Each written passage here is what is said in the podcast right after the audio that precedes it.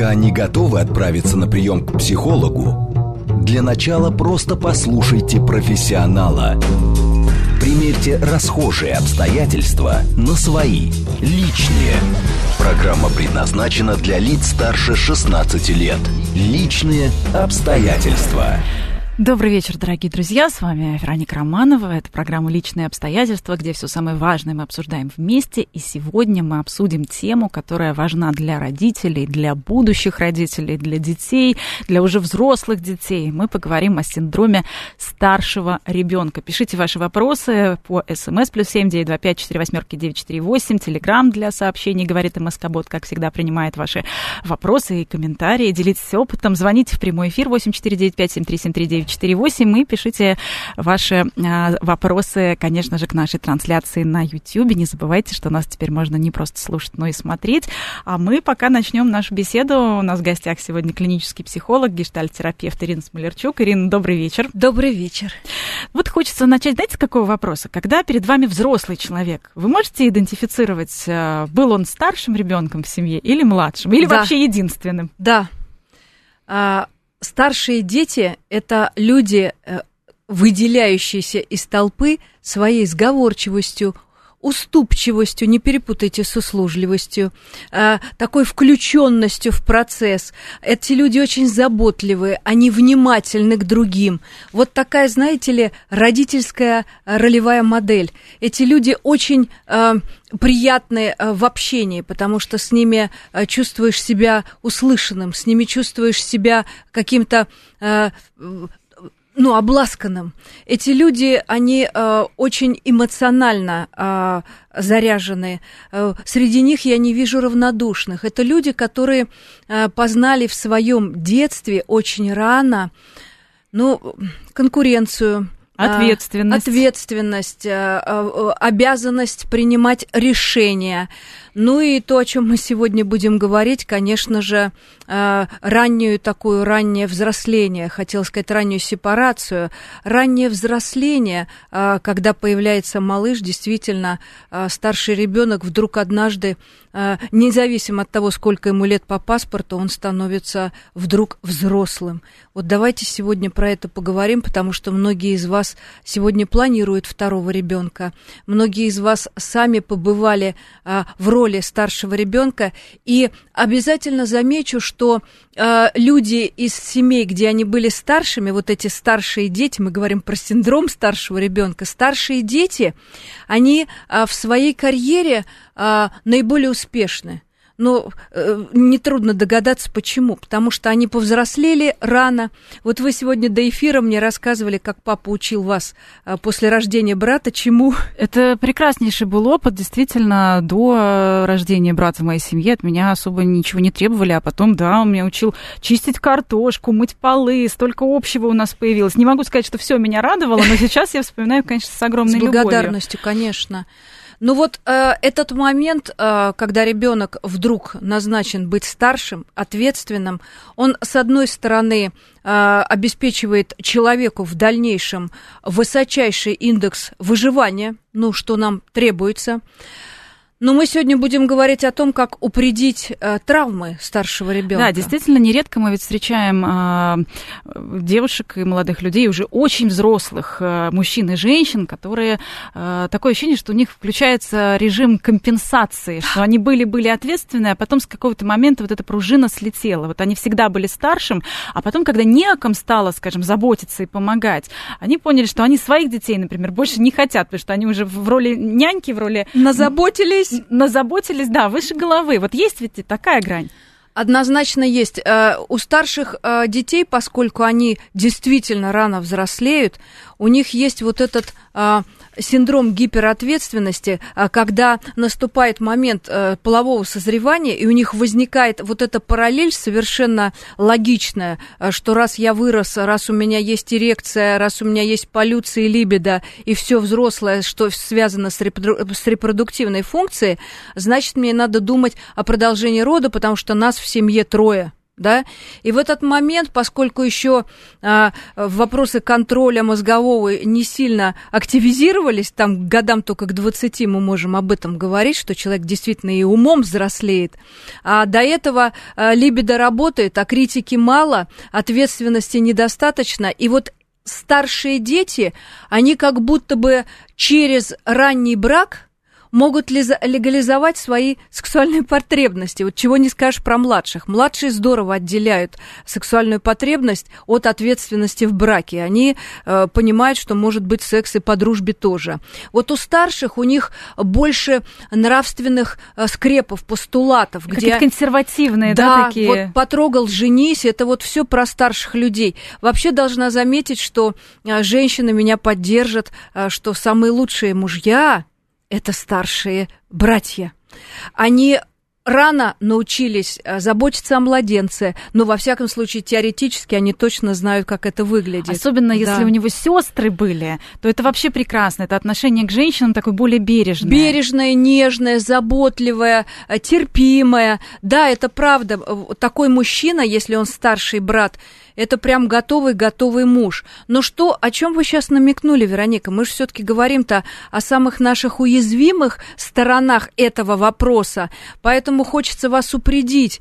Э, старшие э, мужчины, братья, они дети э, в семье, они где-то до 40 лет ведут себя очень послушно, умерены во всем. Они принимают серьезнейшие решения в отношении собственной карьеры, личной жизни, берут ответственность за женщин, за своих детей. А потом такое ощущение, что им кто-то говорит, что да. а можно и по-другому. А ты был ребенком, дядя. И в 45 лет мы вдруг видим такого э, посидевшего пузана, э, который подскакивает, подпрыгивает, делает какие-то не сильно адекватные возрасту э, поступки. Но я уж не говорю про любовниц, он просто становится каким-то игривым, инфантильным. Догоняет детство. Он возвращается в детство, потому что эти циклы, э, серьезнейшие циклы, о которых говорил Фрейд, они нас все время ждут. И поэтому я сейчас говорю родителям, которые э, своих старших э, призывают, которые своих старших заставляют. Мы сейчас коснемся, наверное, этой темы, чего нельзя. Пожалуйста, помните, что старший он иерархический, а детство его никто не отменял. Пожалуйста, дайте детям побыть засранцами, побыть непослушниками, побыть, побыть э, нерациональными. Не ждите от них поведения старших. Это цинично. Но здесь э, очень важно все-таки то, как ведут себя родители. От их поведения, Конечно. от их ошибок э, зависит э, судьба уже потом взрослых людей, детей. И наш сегодняшний разговор отчасти поможет и младшим понять своих старших, потому что зачастую, если не складываются отношения, младшие иногда совершенно не понимают, что это два разных мира. Но давайте вот начнем с чего? С самого-самого начала. Когда мама и папа ждут малыша, второго малыша, они рассказывают об этом, как правило, тому, кто станет станет старшим, ребенку, который уже есть, и тот так радостно ждет, и так это весело, и вместе даже там что-то обсуждают, ходят, выбирают коляски, подгузники, а потом, а потом э, сталкиваются с тем, что у э, старшего ребенка э, возникает совершенно неприятие. Мама, папа, отдайте его назад. Да, поиграли, верните, вы откуда его принесли? Да, это а, то вообще, ради чего сегодня мы посвятили целый эфир. Синдром старшего ребенка не зря так а, назван медицинским термином. Я сейчас действительно начну с самого начала. А, когда мама ждет второго малыша, она радостно об этом сообщает старшему в кавычках ребенку, сколько бы ему ни было лет. И смотрите, что происходит с психикой так называемого старшего по иерархии ребенка. Прям язык не поворачивается, да, порой это три 3-4 года, 5 лет разницы, это совсем малыш. Ребенок в этом периоде где-то до 13 лет основная психическая деятельность этого маленького человека – это игра, все познания мира, все идет через игру, через поломку, через вскрытие, да, почему дети все ломают, калечат и так далее, потому что они так познают мир, нутро, существо мира, вообще все это мироздание идет через поломку. Ну и мы, собственно, так делаем со своей жизнью. На собственных граблях так э, говорим, да.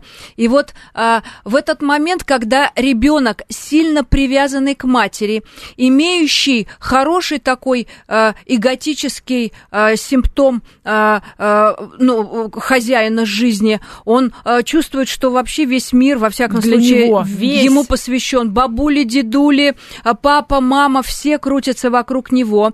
Он чувствует себя значимым, главным центром а, Вселенной. И когда мама ему радостно что-то сообщает, он продолжает с ней играть в эту игру. Е, ну, второй, вторая потребность, психическая потребность ребенка. Первая потребность это угодить родителю, вторая подражать ему. И когда ребенок видит светящиеся от счастья глаза матери, у которой в животике живет новый человек, он разделяет с матерью это счастье, это часть его жизненного игрового сценария. Он не предполагает, он не может. Но ну, мы сейчас э, говорим про то, что все-таки логика у нас появляется э, много позже от нашего рождения, а поэтому ребенок логически не может э, просчитать вообще события и нести ответственность за происходящее. Поэтому он не предполагает, что его ждет в дальнейшем. Он предполагает, что его ждет новая игровая история. Ну, э, в таком случае э, вопрос, э, какими словами маме нужно рассказывать и папе тоже о том, что появится малыш? Какие действия можно совершать, какие нет? Например, советоваться, а куда мы поставим кроватку для малыша, чтобы старший, будущий старший, уже принимал какие-то решения или нет? Но, к сожалению, в вопросах кроватки, гигиены малыша, его режима, а, к сожалению, с так называемым старшим советоваться не получится, потому что а, если он даст совет не рациональный для малыша и увидит, что этот совет не выполнен, да, а, он почувствует, что он обесценен. Вот в этот момент начнется синдром старшего ребенка. Может быть, э, вот какую-то пирамидку построил, будет у тебя там сестренка, вот.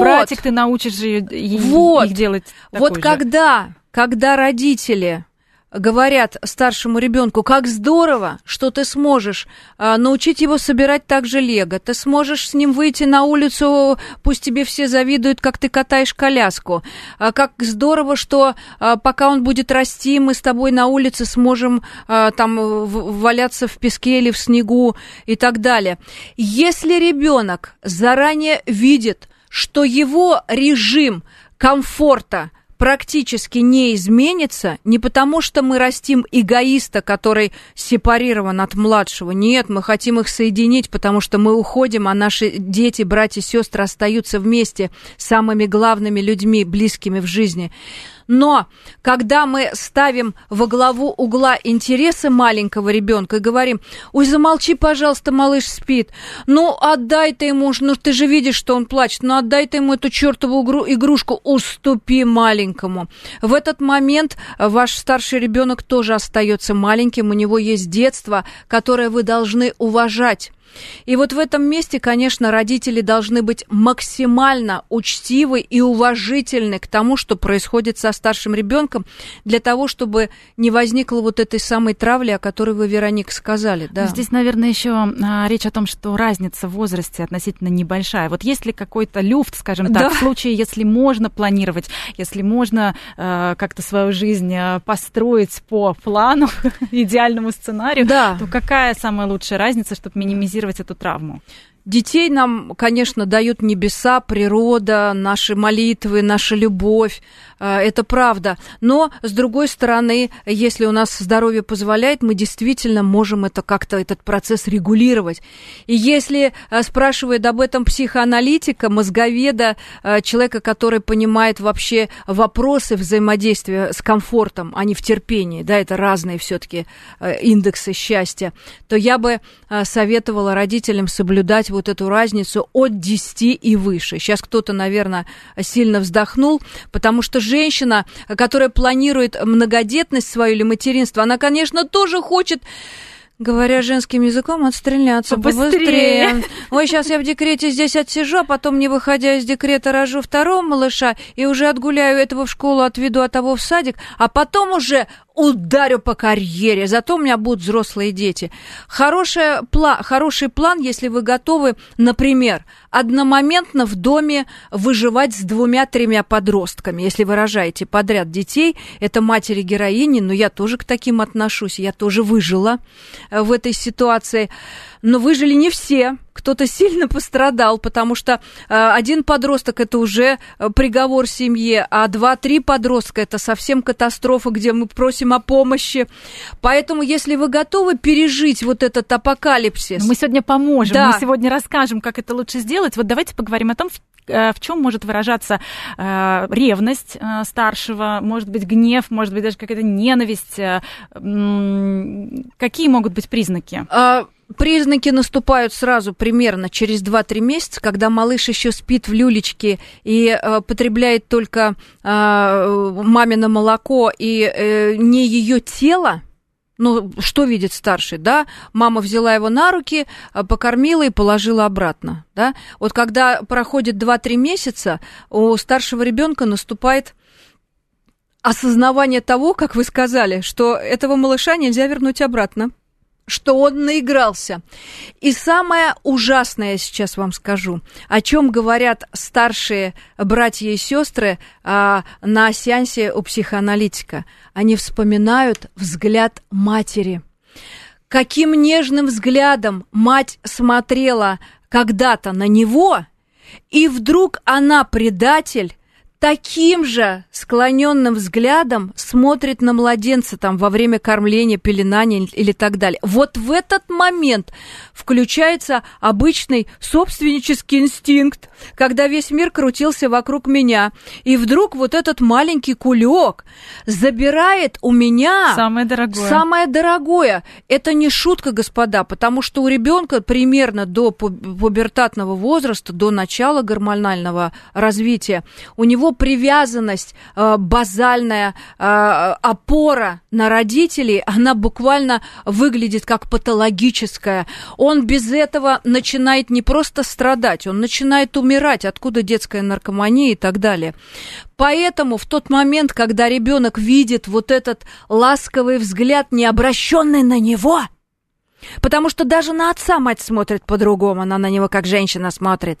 А здесь она смотрит как Мадонна. И вдруг вот этот взгляд обращен на кого-то еще. Возникает нормальный собственнический инстинкт. Что делает в это время мудрая мама? Она это очень здорово осознает, что примерно до двух лет малышу что нужно?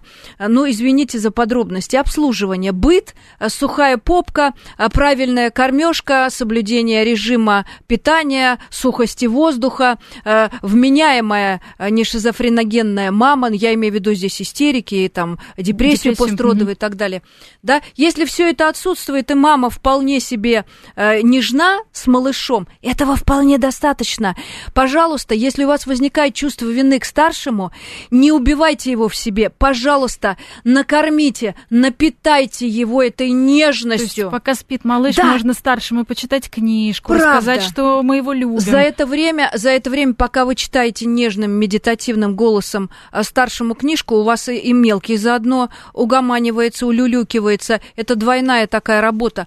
То есть вы все время... Э, есть потрясающая э, картина знаменитая, которая висит э, в Иерусалиме в храме гроба Господня, где многодетная Мария Магдалина э, стоит э, такая распятая своими детьми. Она многодетная. И вот у нее на, на руке лежит младенец грудной. Трехлетний ребенок держит ее за бедро, за оголенное. Там 12-летняя девочка обняла ее, старший сын обнял ее сзади. Про что это, про что эта работа, как мне рассказали искусствоведы? Про то, про то, что если вы решили подарить жизнь не одному ребенку, а нескольким, вот, пожалуйста, э, распечатайте своих копий, раздайте эту любовь. И когда вы смотрите на одного ребенка, у вас должны глаза, уши, душа расходиться в пространстве на другого ребенка. Вы должны его отыскать его взгляд и дать ему эту самую любовь. Вы все время должны об этом помнить, потому что самая большая человеческая травма у старших детей – это рожденный новый ребенок, да, который дал понять старшему, меня не любят, меня разлюбили, я недостоин этой любви, они меня забраковали и родили себе нового которого они теперь любят, да. И в этом месте, конечно, люди проживают огромный этап. Но мы говорили о том, что от синдрома старшего ребенка, к счастью, никто не умер, но качество жизни, обида на родителей. Ну, иногда бывают и конкретные какие-то да. а, прям а, истории, которые действительно на качество жизни влияют, на качество жизни родителей в том числе. То есть, когда ребенок старший вдруг отказывается от горшка, начинает вести себя так же, как маленький, перестает правильно говорить. Совершенно точно. Если э, разница у детей маленькая, то старшему не взрослый ребенок, э, который получил младшего, он может прийти и сказать: отдайте его обратно, отдайте его бабуле, я не хочу его качать. Он может вербализовать свои возмущения. Он будет отвоевывать свое право на материнскую грудь, но не буквально, да. Он будет это делать вербально, скандалами, истериками, снижением учебной мотивации. А маленький ребенок что может сделать? Он может регрессировать начать. Он станет таким же поведенчески маленьким, чтобы забрать у матери внимание. внимание Ах, малыш какается, а я, значит, уже сам хожу в туалет или на горшок, сам Сейчас себя... Сейчас я им покажу. Сейчас я маму притяну к себе да, совершенно абсолютно точное а, поведение, которое он начинает копировать от малыша для того, чтобы получить часть матери, заслуженной по достоинству и по праву. Давайте поговорим со слушателями, много звонков и сообщений. Здравствуйте, вы в прямом эфире, мы вас слышим. Ну, ничего, вернем звонок э, через некоторое время. Ирина, вот э, такой вопрос. Когда родители сами подпитывают э, вот эту ненависть, вот эту ревность у детей, каким образом это происходит? Когда вот посмотри, посмотри, какой он уже взрослый, на старшего, например, да, или посмотри, вот этот какой маленький, почему ты не убрал свои игрушки, старшего укоряют.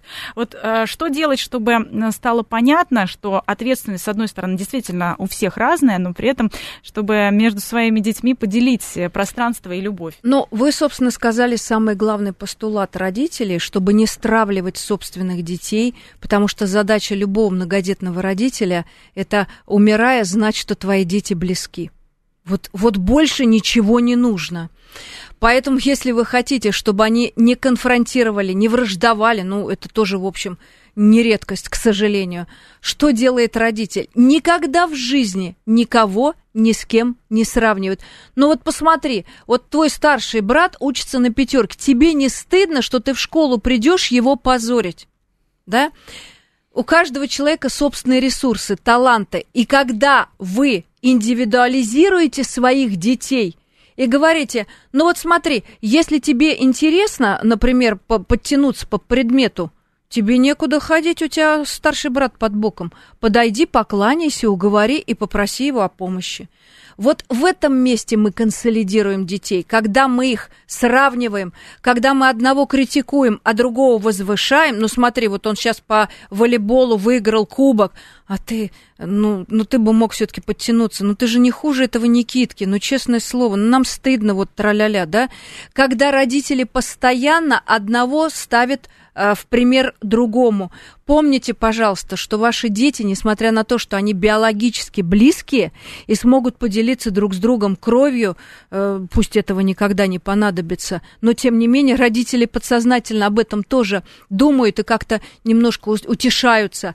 Но при этом, пожалуйста, помните, что вы растите под одной крышей, под одной мамой и папой совершенно разных людей с разными судьбами. Уважайте их судьбы. Ну, то есть можно, например, ориентироваться по возрасту, что а, тебе уже семь, из тебя мы спрашиваем, как вот с это. человека почти взрослого, да, уже да, семь. Да. Но когда твой брат или сестра дорастут до этого же возраста, то же самое они будут обязаны делать. То есть хотя бы, чтобы была какая-то объективная внешняя причина. Мы да? старшему говорим, ну смотри, мы не можем сейчас э, с твоего младшего брата требовать того, э, что должен ты делать сам для себя. Там успевать в школе, завязывать шнурки, еще что-то. Когда он будет в твоем возрасте, уверяем тебя, что он будет делать то же самое. А ты можешь ему сейчас эти навыки показать показать, да? Вот в этом месте возникает так называемая преемственность поколений, да, то, когда мы смотрели в дворянских семьях, как один наставничал другого, как один передавал книгу другому, но это делалось с такой большой отдачей, с такой нежностью и любовью, а не с возвышением и с чувством собственного превосходства. Смотри ты, щенок, что же мы видим сегодня у старших, да? Когда старшие понукают младшими, издеваются над ними, даже в семьях это происходит. Вот в этом месте, пожалуйста, родители, вы имеете право очень жестко запретить детям скандалить, причинять друг другу телесные повреждения. Очень жестко, как по отношению к старшему, так по отношению к младшему. То есть, если конфликт, то достается обоим? До, э, ну, не достается, а мы поможем вам разобраться. Да, но мы не допустим, чтобы вы причиняли друг другу страдания, например. Сегодня говорим о синдроме старшего ребенка и продолжим сразу после новостей. Пока не готовы отправиться на прием к психологу, для начала просто послушайте профессионала. Примерьте расхожие обстоятельства на свои, личные. Еще раз добрый вечер, дорогие друзья. С вами Вероника Романова. Это программа «Личные обстоятельства». Сегодня мы говорим о синдроме старшего ребенка, хотя все плавно свелось на самом деле к ошибкам родителей, как их не повторить, как их избежать. Пишите ваши вопросы. СМС плюс семь девять два пять четыре восьмерки девять четыре восемь. Телеграмм для сообщений говорит МСК Бот. И звоните в прямой эфир восемь четыре девять пять семь три семь три девять четыре восемь. У нас в гостях сегодня клинический психолог, гештальт-терапевт Ирина Смолерчук. И как раз, э, Ирина, я предлагаю поговорить сейчас со зрителями. Здравствуйте, вы в прямом эфире. Представьтесь, пожалуйста пожалуйста. Здравствуйте, Александр, предприниматель.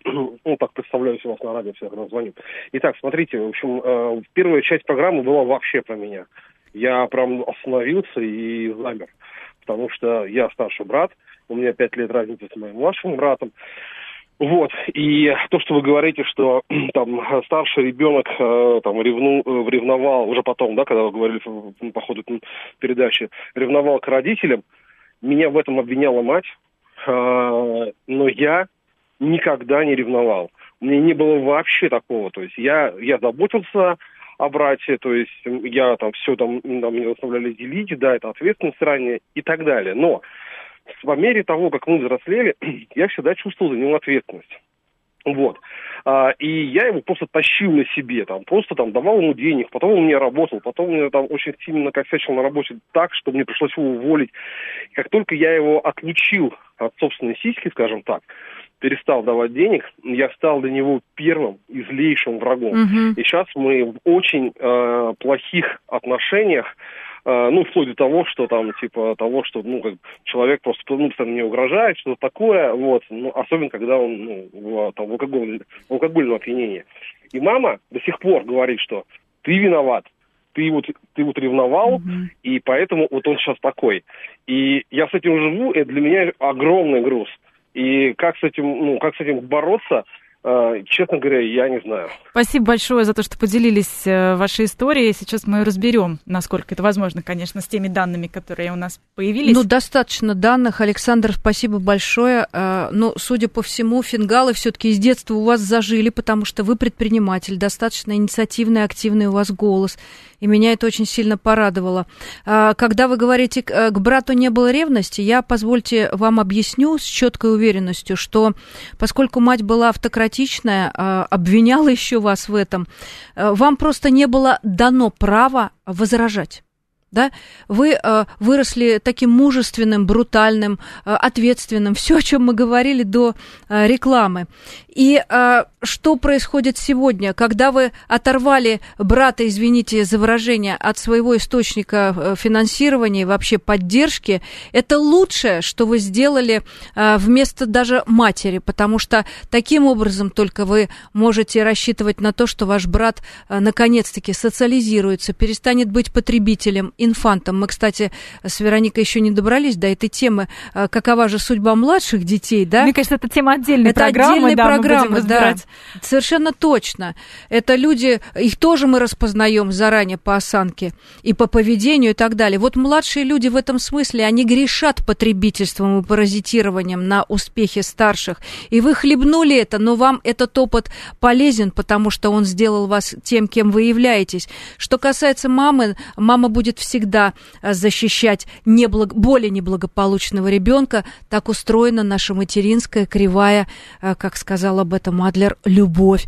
Э, те дети, которые успешны, мы в душе немножечко расслабляемся и говорим, он выживет, мы дали ему все удочки, он умеет эту рыбу-то ловить. А тот, кто не успешен, кто ж его пожалеет? Общество его будет осуждать, а мать всегда будет спешить ему на помощь. И к великой нашей материнской душевной деформации, говорю это и от себя, и э, как специалист, э, мы всегда э, будем э, просить старших, просить более успешных детей поддержать, помочь, э, дать какое-то наставничество, дать эту самую чертову удочку, но иногда и рыбой подкормить халявной. Но мы же матери, так мы устроены. Александр, не судите маму, пожалейте, ей непросто. Но и алкоголизация вашего брата, она тоже поможет ему в какой-то момент осознать, что надо становиться становиться взрослым.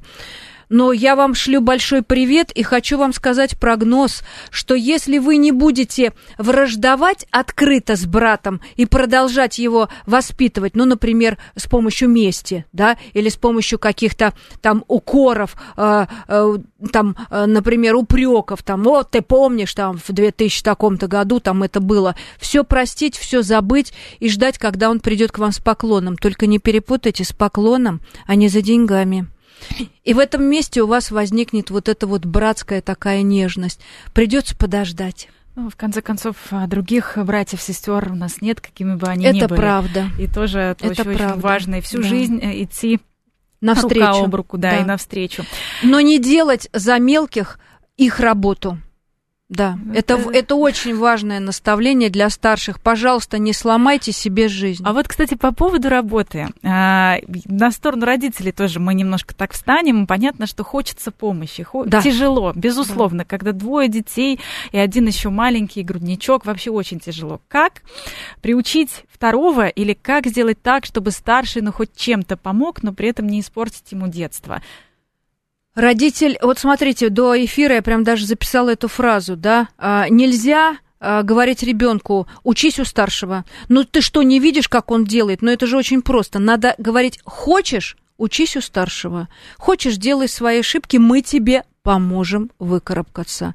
Вот в этом месте мы четко детей отделяем каждого в свою судьбу и не делаем их зависимыми друг от друга, как это сделала мама а, нашего Александра, да. Вот. И она поставила их в зависимость друг к другу и сделала Александра э, псевдородителем своему сыну да, как будто бы передала да, вот эту материнскую функцию Александру. Часто бывает, да, да со старшими. Ну а как старшего-то тоже э, при, привлечь к процессу, чтобы он э, не отсепарировался раньше времени, чтобы он не замкнулся в себе? Сейчас скажу вам, сейчас скажу вам э, э, гипнологическую фразу. Нельзя сказать, слушай, поди сделай, э, ты помоги, ты что не видишь, я тут вся уже запыхалась, у меня там стирает, здесь готовит, это какой-то кошмар, То а ты сидишь... фразу, которую чаще всего-то мамы, папы и говорят. Тут даже не во фразе, а в интонации вообще дело. Ты сидишь и рубишься в своих тиктоках, а я тут задыхаюсь, трараля. Но, мама, э, я хочу вам сказать, если вы взвалили на себя ответственность за э, многодетность, это ваши проблемы, дети не просили э, их рожать. Это цинично, но это говорят сегодня все дети, которые читают и слушают всякие интернет, вот эти форумы детские, они умеют сегодня здорово парировать своим родителям, когда родители пытаются ввалиться в их границы. Что может в этом месте сделать мама, чтобы не разорвать с ним, э, со старшим ребенком связь. Она может сказать, ну, знаешь, я вижу, что ты занят. Вот он сидит там, рубится и, э, во что-то, в дурацкую игру. Или в ТикТоке смотрит дребедень. Вы уж простите, да, не всегда в ТикТоке есть полезные ролики. Вот. И маму это невероятно раздражает, потому что у нее там все везде гудит и стирает, да. В это время она может набрать воздуха много для того, чтобы снизить тональность голоса и сказать, знаешь, дорогой, знаешь, малыш, пусть этому малышу будет 15 лет, он старший ребенок, он все равно для мамы малыш, и он, когда слышит эту фразу, он не хочет уничтожить своего младшего брата, потому что он осознает, что его малышковое место в материнской душе всегда есть. Знаешь, малыш, э, а давай сегодня прогуляемся по парку, а давай сегодня сделаем окружку вместе. Ну, малыш сразу соглашается, да, мам, давай, конечно, ля-ля ты можешь мне немножко подсобить вот с этим, вот это, вот это попробуй там перевернуть блины, а здесь вот это, а ты можешь с мелким немножко побыть, там, развлечь его или там что-то такое. Уж будьте любезны просить. Не приказывать. Если мать приказывает, да, в этот момент, когда ребенок находится в психологической, экономической, эмоциональной зависимости от родителей, каждый ребенок будет вынужден выполнять приказы, как наш Александр, да. Но что из этого получается в отношениях уже взрослых братьев и сестер, мы сегодня, мы сегодня видели на примере слышали, нашего да. Александра. Не будет этой нежности. Старший ребенок будет всю жизнь мстить. Меня заставляли, у меня оторвали детство. Я это все делал, потому что я находился что? В иерархическом подавлении.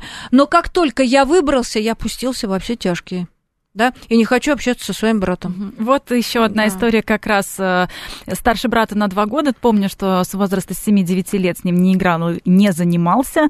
Э, потом в 25 лет был период общения год-два, и снова поругались, 7 лет не общаемся, не хочется отношения налаживать с человеком, который просто по случайности мой родственник. Мама понимает или делает вид, а вот жена э, пилит, чтобы мы начали общаться.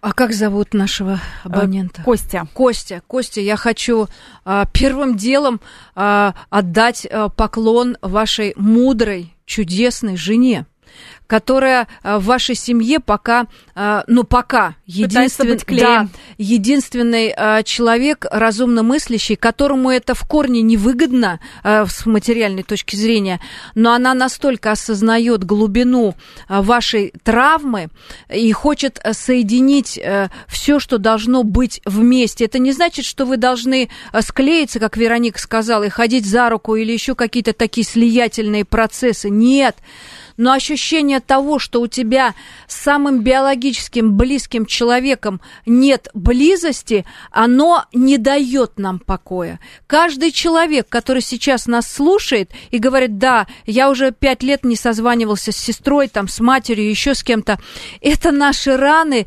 кровоточащие, которые не заживают. Даже если наш родственник конченый мерзавец, негодяй, все равно в нас живет чувство вины, чувство принадлежности и так так далее. Но действительно, мы биологические типы. И в этом месте, что бы я вам а, посоветовала? Конечно, это разбирается все подробнейшим образом с психотерапевтом, какова причина вашей травмы. Но чаще всего, я вам скажу из своей практики, что когда люди приходят, молодцы, что идут, понимают, что с этим комом болевым нельзя жить. И, например, люди рожают много детей только из потребности того, чтобы вот я всю жизнь жил с братом во враждебных отношениях, в конфронтации, я родил пятерых детей, чтобы мои дети все дружили, но это нифига не получилось, да? Или напротив, люди говорят, я из многодетной семьи, я никогда не буду иметь детей, потому что у меня не было детства. Я был нянькой, я подносил, вытирал, убирал, отводил, и всем был должен. разогревал, и все время мать на меня смотрела недовольным взором, э, будто я лишний. Да, ну здесь мы, э, специалисты, знаем, что здесь и до суицидальных мыслей недалеко, да, когда ребенок ощущает себя лишним. Поэтому, пожалуйста, разберите эту ситуацию конфликта со специалистом. Но хочу сказать из своей практики, что 9 случаев из 10 они настолько не стоят выведенного яйца, это настолько не тяжелый травматический конфликт, а он, как правило, относится к детским обидам. Вот есть такое понятие бытовое, не поделили, да, не поделили игрушку, не поделили внимание родителей. Вот Тут в этом... Тот самый взгляд мамы. Совершенно точно. Пожалуйста, в этом месте встаньте хоть на какую-то минутку на место матери, которая, рожая ребенка, э, используя для этого свое тело, подвергая себя смертельной опасности, э, в ближайшие 10-15 лет не отходила от ваших кроваток, э, в ваших детских болезнях, служила вашему благополучию. Ну, ну кто, кто будет спорить, что материнство это серьезнейшая жертва и своей молодости, и красоте. Но это невероятный кайф, конечно, но это в следующий раз мы об этом поговорим. Да, но по, вот в этот момент представьте положение матери, которая рожает второго ребенка, знаете для чего? Для того, чтобы, умирая, знать, Что у первого есть еще что, душа родная что, на этой да, земле. Ее нет, а эти две родные, две-три родные души, они друг дружка будут, друг дружку будут поддерживать, они друг другу будут в любой ситуации э, родными, близкими. близкими да. Вот пожалуйста, оцените это. Все, что есть у матерей, они это отдают без остатка, не ожидая от вас, детей, никакой благодарности только чтобы вы жили и были благополучными. Знаете, еще вот, Ирина, такая, такой момент, что родители, они же тоже родители в первый раз, особенно да, для старшего. Да. И тоже это опытным путем все приходит. Очень часто старшие обижаются, что а младшему потом купили, а младшему потом и это, и то, и пятое, и десятое. Но, как правило, поздние дети, чуть-чуть попозже, они уже в более благополучный период точно, появляются. Уже точно. у самих родителей другая ситуация. Совершенно точно. А мы предъявляем те же самые требования да. и к, условно, нашему да. детству, когда просто не было сил, не было было средств, да. не было опыта. Даже любовь э, родительская вот у отцов появляется позже, уже после второго. Ужасная горькая правда про наших мужчин. Это правда, Вероника. А, когда мужчина в раннем возрасте становится, а у мужчины ранний возраст до 32 лет, а, когда он становится отцом, но редкие мужчины вызревают в этом смысле в ролевую такую позицию отца осознанно, да. Мы знаем много случаев, где мужчина во время родов э, теряет сознание от ужаса и страха. Ну, это такая вот детскость, да, э, неготовность. Э, человек не осознает вообще, что происходит. Ну, как правило, все-таки вопросы э, рождаемости – это приоритет, прерогатива женщины, да, порой она забывает спросить об этом своего мужа, а готов ли ты. И вот в этот момент, э, когда рождается первый ребенок, это студенчество, это э, стесненные жилищные условия, финансовая... Да просто полное непонимание, да, что такое ребенок, да, да, что такое бессонная да, ночь. Да, и он просто надо пережить эту самую бессонную ночь, чтобы понять, что ага, да. ребенок, оказывается, это не только э, положительные эмоции. Вот эта, вот эта ответственность, она просто за, за, задавливает родителей, они становятся меньше парой и больше родителями. Кстати, да, да. еще кризис ведь в отношениях да, совершенно у, у пары точно. с первым ребенком да. Э, гораздо активнее, чем Мама настолько от, от страха сделать что-то не так, погружается в ребенка, да, что мы видим, что папа в это время э, сильно страдает от одиночества. Но это отдельная тема. Это... И вот то, что, да, сказывается просто потом на взрослую жизнь и на отношения точно. старшего и младшего. Совер... Я вот, вот здесь, вот, знаете, да. очень хочу обязательно успеть коснуться этой темы, что нельзя использовать слово «старший» как что-то такое нельзя. негативное. То есть вот как как раз говорить, что ты старший, чтобы не было ощущения, что из-за того, что он старший, он как бы ущербный ты старший, ты должен, вот там, где идет вот эта а, параллель, ты старший и ты должен, да, тогда, конечно, это возложение ответственности излишней. А если родители говорят, ты старший и тебе легче, потому что ты можешь уже сам сделать вот это, тебе хорошо, ты уже сам в школу ходишь, а тебе здорово, мы тебя можем в лагерь отправить, у тебя там такая отдельная самостоятельная жизнь. Вот когда родители каждому из ребенка расскажут о его преимуществах, да? А ты младший, тебе хорошо, ты с нами останешься, а старший уедет в лагерь, ты с нами успеешь там налюбиться и побыть побольше, да? Но это делают родители очень грамотно, не сталкивая детей лбами, да. Если ты старший, и за этим э, следует список э, обязаловки, при этом сейчас мне возразят очень многие люди, э, которые скажут, ну а как же, ведь по старшинству действительно мы выживали, мы заботились о братьях и сестрах, мы выросли трепетными, нежными людьми, мы теперь хорошие отцы своим детям, нежные мужья своим женам, да. Это правда. Главное задача родителей – научить старшего быть взрослым, но не сломать его детство. Вот, пожалуйста, про этот баланс помните.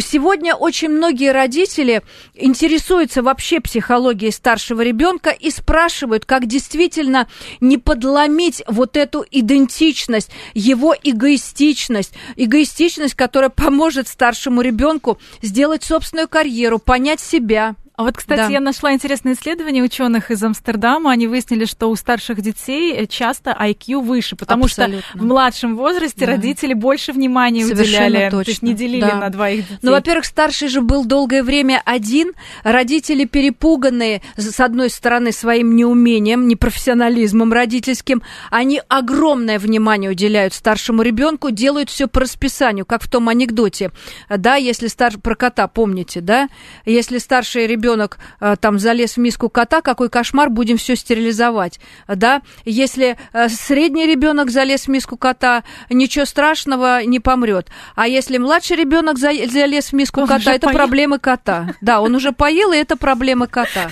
что он профукал свою еду. Вот так э, здорово подстраивается психика родителей, поэтому к младшим мы относимся, с одной стороны, более трепетно, о чем Вероника сказала, обратите на это внимание, потому что мы уже сами повзрослели, это раз. Во-вторых, у нас бюджеты позволяют их больше баловать, мы даем им больше возможностей. Поэтому в этот момент помните, о чем Вероника намекнула. Старший вспоминает свое несчастное детство, где он донашивал за двоюродным братом санки, э, лыжи, еще там что-то, а младшему э, все из фирменного магазина, а младшие не покупают все со скидками, потому что возможности изменились. Вот в этом месте, пожалуйста, помните о серьезных компенсациях. За вами смотрят и обижаются. Ну и здесь, наверное, тоже нужно все-таки найти время и побыть со старшим ребенком, даже если очень много внимания требуется младшему, оставить где-то младшего с бабушками, сходить Абсолютно со старшим точно. в зоопарк один Абсолютно на один. точно. Я скажу а, такую обидную, может быть, вещь, но действительно до 4-5 лет младший ребенок нуждается больше в обслуживании, чем в психологическом контактировании и в развивашках, как сейчас модно а, принято говорить. А вот старший, который все это наблюдает, он действительно уже нуждается в серьезной душевной э, близости с родителями. Он нуждается в обычных человеческих беседах, дискуссиях, спорах, разговорах и так далее пожалуйста, отправляйте бабушкам, они же счастливы невероятно играть с малышней. Отправляйте к бабушкам, бабушки будут нянчиться, а вы в это время со старшими будете по-настоящему дружить, чтобы к своему пубертату старший настолько наелся вашей любви, настолько был убежденным, облюбленным ребенком, что вы встретите вместе этот пубертат с большой благодарностью. Ирина, вот мы сегодня говорили о таких проблемных точках, когда и это ревность, это ненависть, когда они заметны, становятся проблемой, но бывает так, что у ребенка все внутри. Как определить, что действительно есть а, какая-то недолюбленность, вот это самое одиночество, не знаю, может быть, рисунок, нарисуй семью, посмотреть, кто где да, находится. С, ну да, вы уже все сказали. Наш любимый рисунок по Венгеру, кто знает, да, а, нарисуй семью э, несуществующих животных, и там ребенок изображает себя, если у него есть уже ощущение изгнанности из системы, он семью нарисует в одной стороне, а себя в виде какой-нибудь коровки или ангела а, а, отсепарированного, дистанцированного от общей семейной системы. Это настораживает настораживающий фактор. В поведении таких детей видно за километр. Они очень здорово изолируются, и в детской тусовке они начинают вести себя комплементарно, как мы говорим, они ищут огромное количество друзей, окружения, да, они пытаются скомпенсировать вот этот дефицит любви на друзьях, что, в общем-то, неплохо. Но, но родители-то думают, что наоборот, все нормально, столько друзей, Ой, он такой у нас проблем. общительный, он такой счастливый счастлив, у него все хорошо, он просто пытается вот эту любовь отсосать э, из детского сообщества, но в детском сообществе в люб- любви нет. Ну уж простите меня, родители подростков, не ждите, что он эту любовь получит. Он получит там жестокость и хорошую школу жизни. Вот для того, чтобы он эту школу жизни прошел без тумаков и шишек, обеспечьте ему тыловую любовь в семье. Вот в, это, в этой теме я вас прошу, дорогие родители, еще раз, мелкому давайте бабушек на растерзание, а сами, пожалуйста, готовьте своего подростка, защищайте его собственной любовью, прям накармливайте. Вот буквально минуточка у нас остается. Все-таки, если есть э, конфликт уже взрослых людей, сегодня очень много у нас сообщений, я их прям да. объединяю в финальный такой вопрос. Э, как э, наладить отношения? Ни в коем случае не шантажировать со стороны родителей. Мне очень больно видеть, что вы в конфликте. Это самое худшее вообще, с чем я могу доживать свою старость. Да? Я мечтала, рожала себя, мучила. Нет, нет. Это чистой воды такая манипуляция материнская. Дети это могут сделать демонстративно, наигранно, но внутри у них будет взаимная какая-то конфликтная история, не, ну, не выгорающая. Поэтому идеальный вариант, конечно, сходить к специалисту. Вот у нашего звонящего сегодня такой специалист оказалась близкая женщина, жена. Если не получается, кто-то должен сделать первый шаг. И самое большое отличие наше э, в семье от жизни с посторонними – это всепрощение все прощения, я тебе все прощаю. Все, что с нами было, мы об этом обучились. Давай будем вместе, чтобы было легче идти по жизни. Прекрасная фраза, огромная тема, неисчерпаемая. Да. У вас э, вебинар на это, на это как раз посвященный этому вопросу, да. и там гораздо больше, конечно, моментов вы разбираете. Спасибо, что уделили сегодня нам время. Клинический психолог, гештальт-терапевт Ирина Смолерчук. Это программа «Личные обстоятельства». До встречи через неделю.